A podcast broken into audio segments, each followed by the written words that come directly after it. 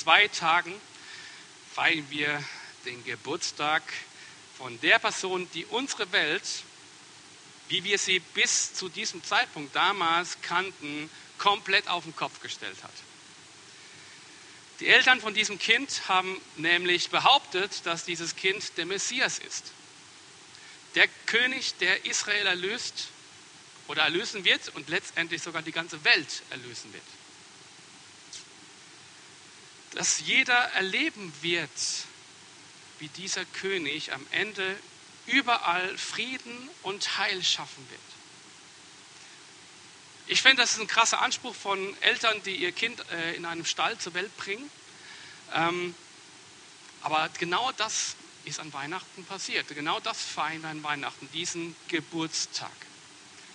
Aber dieser Anspruch von Jesus oder von den Eltern von Jesus damals kommt ja nicht von ungefähr, nicht von irgendwoher, sondern es kommt aus einer Verheißung heraus. Vor etwa mehr als 2000 Jahren wurde dieser Jesus geboren, aber das, was dieses Kind verkörpert hat, wurde nochmal knapp 700 Jahre vorher aufgeschrieben. Also etwa 2700 Jahre vor unserer Zeit. Und dort lebte damals ein Prophet mit dem Namen Jesaja und der schrieb so, viel, so viele Dinge auf, die sich erst später erfüllt haben und erfüllen sollen und auch noch in Zukunft erfüllen werden, dass einem eigentlich äh, einem äh, der Körper voll mit Gänsehaut ist, wenn man das so liest und denkt, krass, das hat sich schon erfüllt und, und das kommt alles noch. Das wird ganz, ganz schön heftig. Also wer mal wirklich äh, so diese, diese, diese Welt von Prophetie mal ein bisschen besser kennenlernen will, dem empfehle ich wirklich Jesaja zu lesen und sich dann ganz tief ins Neue Testament hineinzulesen und zu schauen, was ist schon erfüllt, was ist noch nicht erfüllt, äh, wo stehen wir aktuell.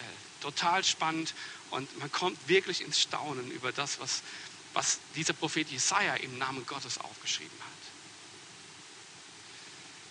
Und unser Text heute hat dieser Jesaja auch aufgeschrieben. Und da steht in Jesaja 52, Vers 7 bis 10. Und dort heißt es: Wie lieblich sind auf den Bergen die Füße des Freudenboten, der da Frieden verkündigt, Gutes predigt, Heil verkündigt, der das sagt zu Zion: Dein Gott ist König.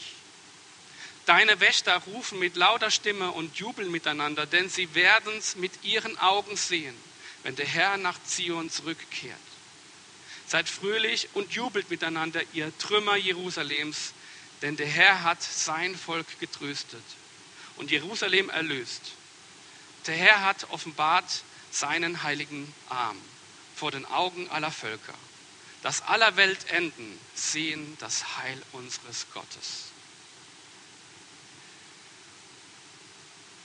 Ein Text, der etwas ankündigt, etwas ankündigt, wo wir uns jetzt in den nächsten Minuten genauer gemeinsam anschauen wollen, was genau da angekündigt werden. Und wenn wir alttestamentliche Prophetien lesen, können wir immer davon ausgehen, dass das eine doppelte oder sogar manchmal auch eine dreifache Prophetie ist.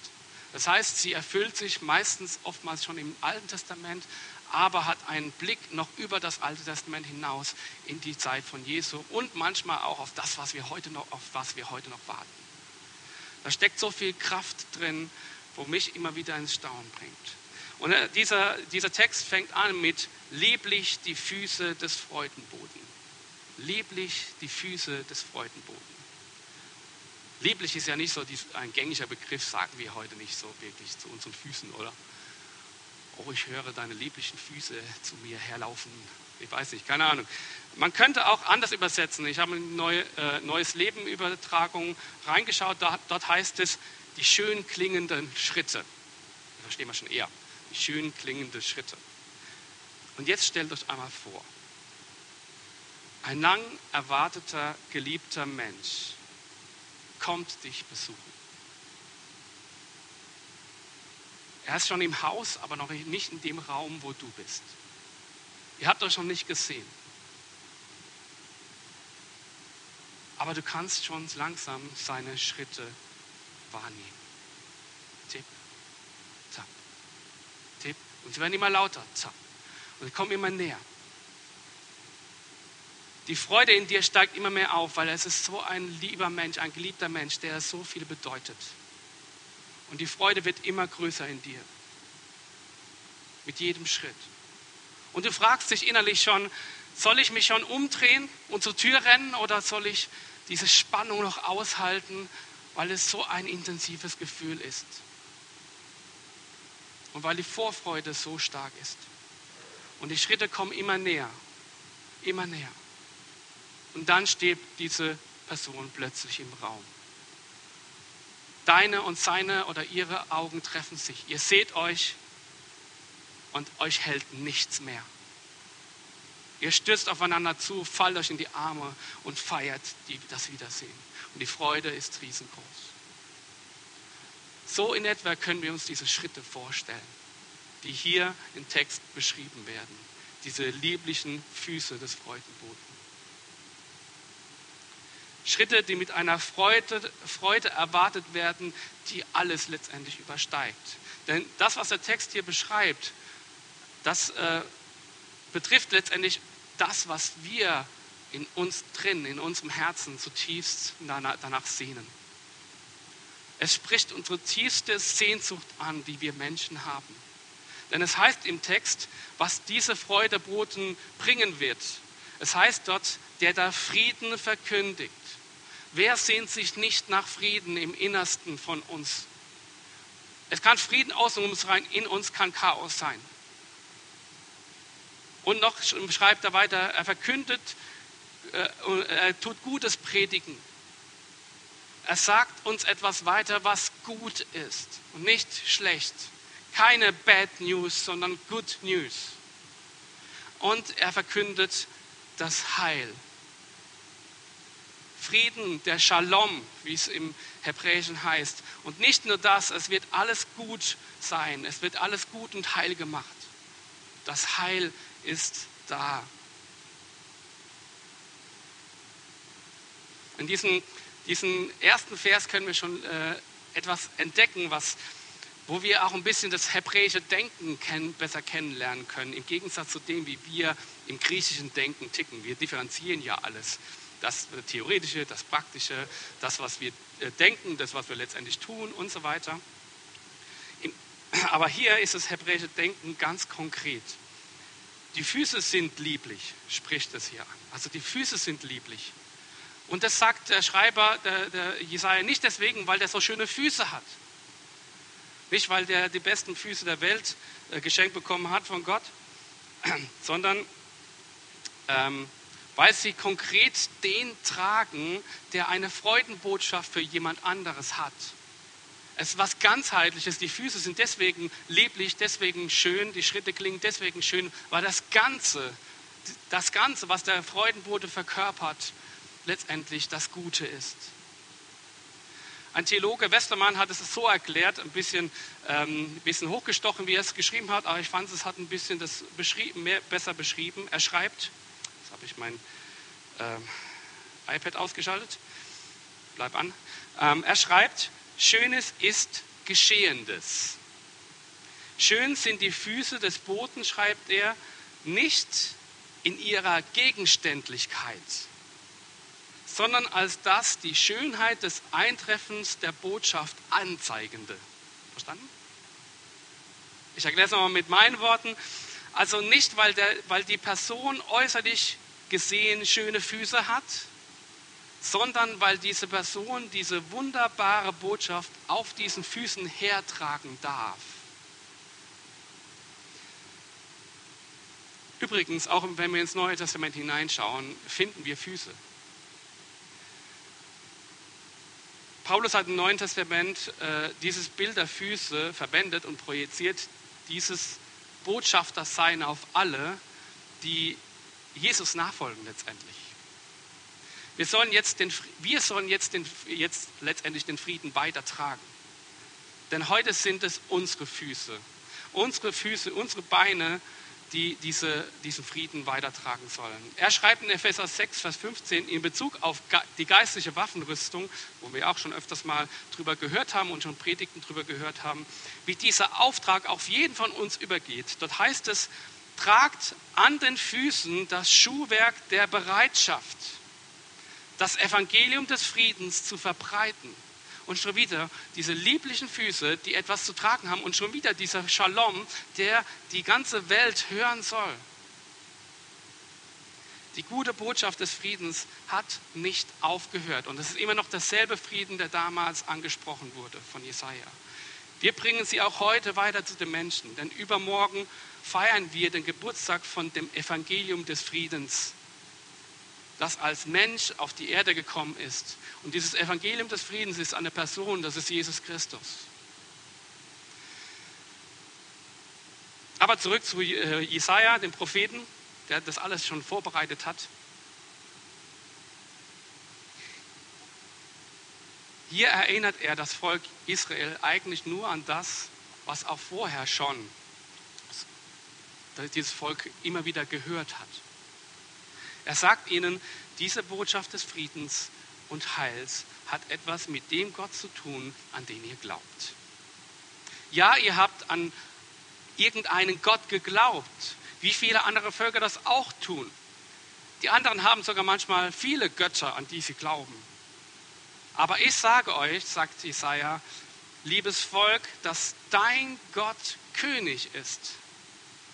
Ihr habt vielleicht, die anderen Völker haben viele Götter, sie haben ihre religiösen ähm, Altare oder was auch immer, aber dein Gott, Israel, dein Gott ist König. Und das wird dieser Freudebote auch wieder bestätigen und sagen, wenn er mit diesen schönen klingenden Schritten kommen wird.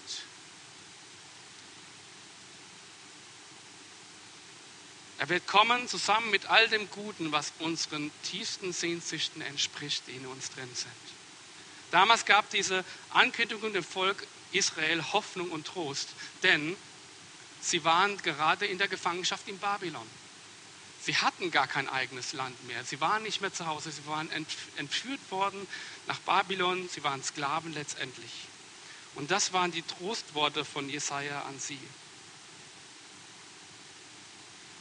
Aber ihr werdet wieder in euer Land gehen dürfen und Gott wird es möglich machen, sagt Jesaja. Vorausschauend auf das, was dann kommen wird. Aber die tiefer liegende Prophetie hier in unserem Text wird sich erst später in Jesus Christus erfüllen. Er wird nämlich den wahren Frieden mit Gott wiederherstellen. Er wird die Menschen darauf hinweisen, dass Gott dieser König ist ein König hat sein eigenes Reich. Das ist immer so. Man kann kein König sein, wenn man nicht sein eigenes Reich hat. Und genau um dieses Reich von diesem König geht es auch heute im 21. Jahrhundert. Denn dieses Reich soll immer mehr Raum einnehmen in unserer Mitte hier in unserer Mitte, in jedem einzelnen Leben von uns. Darum sollen wir beten und deshalb gibt es dieses Kampfgebet, das Jesus uns beigebracht hat. Das ist nicht irgendwas runtergeradertes, was wir immer wieder beten, sondern das ist etwas, wo die Herrschaft dieses Reiches ausruft in unsere heutige Zeit hinein wenn wir das Vater unser beten. Und in Lukas 11, Vers 2 heißt es nämlich, wenn ihr betet, sagt Jesus, so sprecht, Vater, dein Name werde geheiligt und dein Reich komme von diesem König soll ein Reich anbrechen, das anders ist wie jedes andere Reich, das es jemals hier auf der Erde gegeben hat. Aber anders, wie man sich eine Geschichte eines Königs vielleicht vorstellt, wird dieser König später, wenn er dann kommt, abgelehnt und getötet. Und Jesaja bringt es dann auf den Punkt. Er erzählt dann nach dieser, dieser Stelle, die Hauptstelle, wo wir uns heute anschauen, eigentlich diese Geschichte von diesem König, der Mensch wurde, der Diener wurde, der Sklave wurde und der nicht erkannt wurde als der Sohn Gottes, als der König der Könige letztendlich. Aber darum geht es heute nicht. Aber wo ich dann denke, was für eine gewaltige Schrift ist dieses Jesaja-Buch das Dinge beschreibt in Details, wo niemand jemals so wissen gekonnt hätte. Und letztendlich stirbt er nicht nur für sich. Er wird hingerichtet, er wird getötet, wird im Jesaja-Buch schon beschrieben. Aber er stirbt letztendlich nicht für sich, sondern in Wirklichkeit stirbt er für die Sünde des eigenen Volkes. Nicht so, wie man sich den Messias wohl vorgestellt hat in dem Volk Israel. Aber hier sind wir noch nicht in der Zeit von Jesus, Jesu Geburt. Leben und Kreuzigung. Das ist alles immer noch hunderte Jahre in der Zukunft, wo Jesaja das aufgeschrieben hat. Und es erfüllt sich in einer Präzision, Präzision, die mir eine Gänsehaut macht und die mich immer wieder ins Fragen bringt, warum zweifeln wir immer wieder auch an vielen Dingen, die in der Bibel stehen, wenn das so präzise beschrieben ist. Das ist ein Anspruch an mich selbst, eine Anfrage an mich selbst. Wir haben einen Gott, der sich in der Geschichte offenbart hat, nicht nur in einem Punkt des Lebens von irgendeinem Menschen, wo ein Buch vom Himmel fällt und man sagt, so, das ist jetzt Gottes Wort, sondern Gott schreibt seine Geschichte über 2000, 4000 Jahre mit seinem Volk. Und es ist wie ein roter Faden, der sich immer wieder durchzieht. Und genau dieser Gott, der König ist, wird von den Boten mit den schönen, schön klingenden Schritten angekündigt. Er schreibt weiter ab Vers 8, Deine Wächter rufen mit lauter Stimme und jubeln miteinander, denn sie werden es mit ihren Augen, ihren, ihren Augen sehen, wenn der Herr nach Zion zurückkehrt. Seid fröhlich und jubelt miteinander, ihr Trümmer Jerusalems, denn der Herr, Herr hat sein Volk getröstet und Jerusalem erlöst.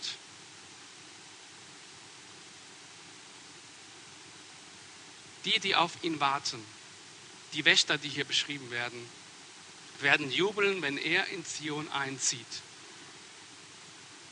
Zion steht auch für Jerusalem letztendlich und kommt ursprünglich von dem Hügel, der in Jerusalem steht, der Ziehungshügel oder Zionsberg. Und ich glaube, das ist jetzt meine Überzeugung, habe ich jetzt äh, in der Vorbereitung, wurde mir das immer, immer deutlicher. Ich glaube, dass sich genau das bei Jesu Jesus erfüllt hat, was hier beschrieben wurde, als er auf einem Esel in Jerusalem eingezogen ist. Alle jubelten, ihre Kleider und Palmzweige auf der, auf der Straße ausbreiteten, Hosiana schrien und ihren König willkommen hießen.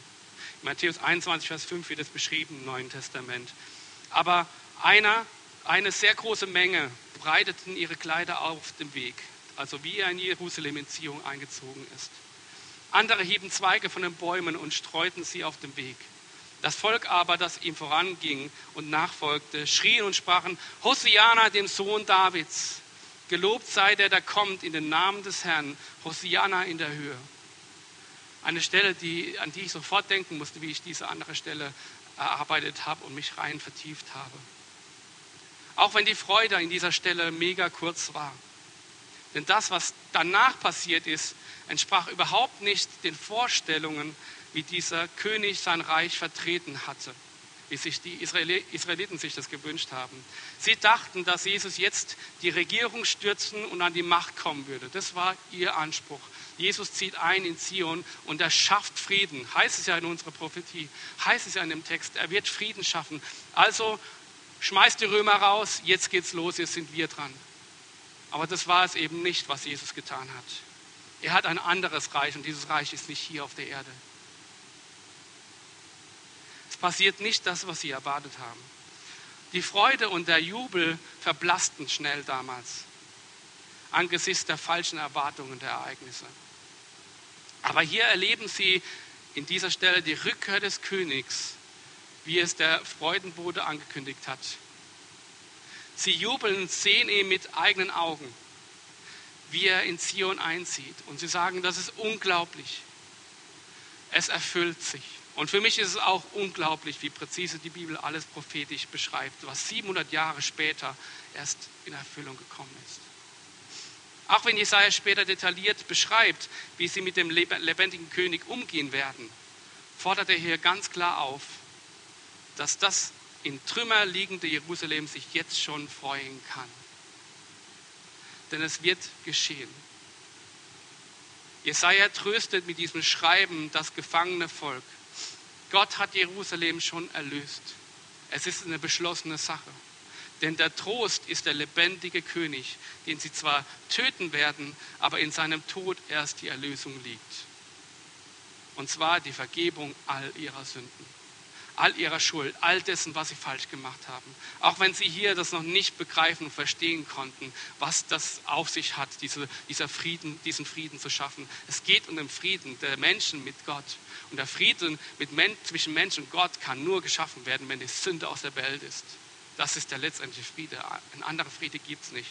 Und es war ja nicht nur so, dass die äh, Israeliten das nicht begriffen haben, selbst die Jünger haben das nicht begriffen, dass das notwendig ist, dass da etwas aus der Welt geschaffen werden muss, aus dem Tod und Leben von Jesus heraus. Wir können das nachlesen, auch wieder im Neuen Testament, in Markus 9, 31 und 32. Man merkt einfach, wie unbegreiflich das ist, was Jesus hier tut. Jesus wollte es ihnen erklären und sagt zu seinen Jüngern, der Menschensohn wird überantwortet werden in die Hände der Menschen und sie werden ihn töten. Und wenn er getötet ist, so wird er nach drei Tagen auferstehen. Und die Jünger, wie reagieren sie? Sie aber verstanden das Wort nicht und fürchteten sich, ihn zu fragen. Dreimal hat er es ihnen erklärt, dreimal haben sie es nicht verstanden. Und das Volk Israel damals im Alten Testament hat es auch noch nicht verstanden, was das letztendlich bedeutet. Die Prophetie Jesaja, die Vorankündigung Jesus selbst, dass der Gottkönig zwar sein Reich aufbauen wird, aber nicht so, wie wir das machen würden, konnten die Menschen all die Jahre einfach nicht verstehen, weil das nicht unsere Denkweise ist, nicht unsere Vorgehensweise, nicht wie wir König verstehen. Nicht wir Reich Gottes verstehen, vielleicht wenn wir Gott wären. Zum Gott sei Dank sind wir es nicht. Aber genau das entspricht dem, was wahre Stärke verkörpert. Dass Gott sich selbst gibt, damit andere leben können.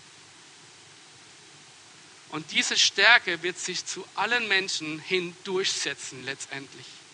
Jesaja schreibt deshalb am Ende von dem Text von heute: Der Herr hat offenbart seinen heiligen Arm vor den Augen aller Völker, dass aller Weltenden sehen das Heil unseres Gottes. Auch hier würden wir, wenn wir sagen, einen heiligen Arm entblößen, ja, dann würden wir unsere Muskeln zeigen. Aber das ist nicht Gottes Weg. Sein heiliger Arm ist ein anderer Arm. Es geht nicht um eine Gewaltenherrschaft, sondern es geht um das Heil. Und alle Augen werden am Ende Gottes heiligen Arm sehen. Gottes Heil, Gottes Wieder Wiederganzmachung wird jeder mitbekommen. Niemand wird es aus Versehen übersehen. Und das ist für mich so das Geniale an dem, ich, ich, ich werde es nicht verpassen, wenn Jesus wiederkommt. Ich werde es nicht verpassen, denn jeder wird es sehen. Und jeder wird daran bestehen oder scheitern an dem, wer da kommt. Aber was bedeutet dann letztendlich Heil? Heil bedeutet letztendlich Gott mit Namen kennen. Gott mit Namen kennen. Ihn mit seinem Namen anrufen aus der Erfahrung heraus, weil er sich uns wieder neu zugewendet hat. Das Heil wird sich durch diesen lebendigen König durchsetzen. Er, der Lebendige, zeigt seinen heiligen Arm und wird das letzte Wort haben. Nicht nur über dich und über mich, sondern über die ganze Welt. Und darauf warten wir. Das ist Advent. Wir warten auf den, der da wieder kommt. Und alle werden es sehen. Ja, Jesus ist schon in Jerusalem eingezogen, aber das ewige Zion, und da steht jetzt Zion wieder für etwas noch weiter in die Zukunft hineingedachtes. Das ewige Zion ist nämlich die Neuschöpfung Gottes. Die wird noch kommen, diese Schöpfung, diese Neuschöpfung Gottes, wo dieses Reich Gottes verkörpert letztendlich. Und die Frage für dich und auch für mich heute Morgen ist, wie sehen wir unseren lebendigen König an? Machtlos? Weit weg? Oder wirklich der Friede, der er jetzt schon ist in uns, weil er durch seinen Heiligen Geist in uns lebt? Wie sehen wir den König in der Krippe übermorgen an? Hilflos? Machtlos? oder mit Frieden ausgestattet, dass die Welt zum Vater zurückliebt. Wir haben einen mächtigen König, der nicht nur die Möglichkeit hat, alle Mächtigen dieser Welt zu besiegen, das ist nicht unser König, der nur diese Macht hat. Er ist so mächtig, dass er sogar die größte Macht der Welt besiegt hat. Und die größte Macht dieser Welt, was ist die größte Macht dieser Welt? Weiß es jemand? Der Tod. Der Tod ist die größte Macht dieser Welt. Niemand kann sich diesen, dieser Macht entziehen. Wer hat den Tod besiegt? Es ist Jesus Christus. Denn wenn unser Gott lebendig ist und wenn er wirklich sein Reich baut und wir dadurch zu seinem Reich gehören, dann ist dieses Reich voll mit den Menschen, die ebenfalls lebendig sind. Der Kampf um Leben und Tod ist von unserem Gott schon längst gewonnen. Jesus lädt uns ein, Teil von diesem Reich zu sein. Und das bricht jetzt an. Komm und sieh. Komm und sieh. Wir warten. Wir warten auf Weihnachten, aber noch viel mehr auf den Zeitpunkt, an dem sein Reich völlig durchbricht. Advent, Weihnachten, eine Zeit des Wartens. Aber das Warten lohnt sich. Denn wir warten auf den, der den größten Feind von uns besiegt hat. Und das der Tod. Er ist unser Leben. Amen.